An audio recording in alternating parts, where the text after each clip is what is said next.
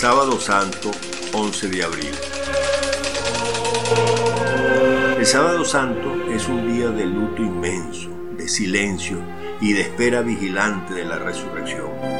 Al igual que el Viernes Santo, no hay música en la radio, no se escucha música en las casas y cuando vino la televisión, las propagandas, los comerciales no tenían música, se las apagaban, se las quitaban y se oía solo la voz de los locutores. La iglesia en particular recuerda este día el dolor, la valentía y la esperanza de la Virgen María.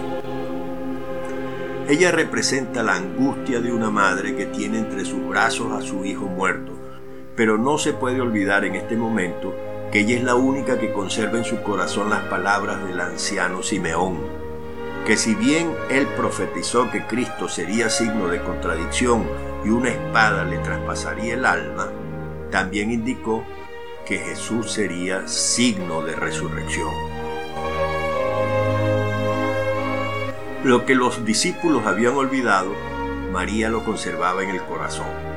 La profecía de la resurrección al tercer día, y María esperó hasta el tercer día.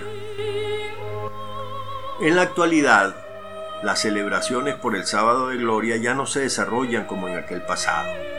Es decir, que por la mañana se recordaba la resurrección de Cristo y la apertura de la gloria, hoy la celebración se realiza en la noche, en la solemne vigilia pascual. Esta fecha, la vigilia pascual, representa la fiesta más grande para los es cuando Jesucristo vence a la muerte y resucita. Culmina para los cristianos la Semana Santa.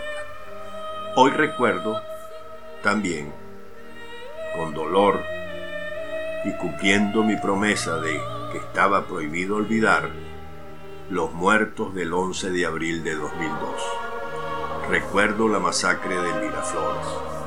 Entonces dije que era prohibido olvidar Hoy sigo esperando justicia, hoy sigo recordando, hoy elevo una oración por ellos.